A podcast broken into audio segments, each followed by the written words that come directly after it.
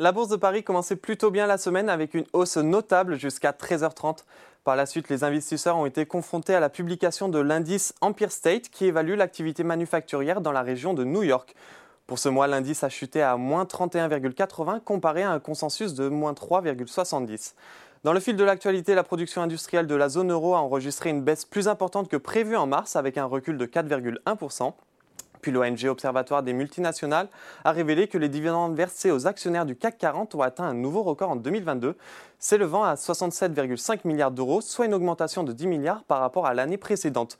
Total Energy et LVMH figurent parmi les entreprises en tête du classement avec respectivement 10 milliards et 6 milliards d'euros de dividendes versés. Bref, pour aujourd'hui, l'indice parisien termine la journée sur une micro-hausse de 0,05% vers les 7418 points dans un volume d'échange relativement faible de 2,2 milliards d'euros. À la clôture, du côté des valeurs, on retrouve en tête de l'indice parisien Alstom qui réalise une troisième séance de hausse consécutive.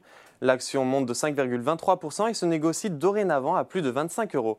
La direction de l'équipementier ferroviaire semble avoir réussi à rassurer le marché en communiquant sur ses perspectives d'avenir. Dans son sillage, AXA progresse de 2,43%. Le groupe affiche au titre du premier trimestre 2023 des revenus en hausse de 1% en comparable. A l'inverse, si l'or Luxotica est pénalisé sur cette séance, le titre 7 du terrain, on retrouve également NG Publicis et ST Micro qui sont en territoire négatif. Du côté du SBF 120, Valneva et Elior sont au coude à coude pour tirer la meilleure performance. Les titres progressent respectivement de 6,27% et 5,54%.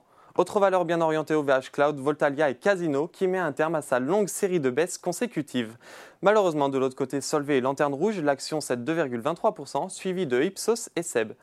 Enfin, pour terminer, à la clôture parisienne, les indices outre-Atlantique affichaient une évolution positive de quelques points.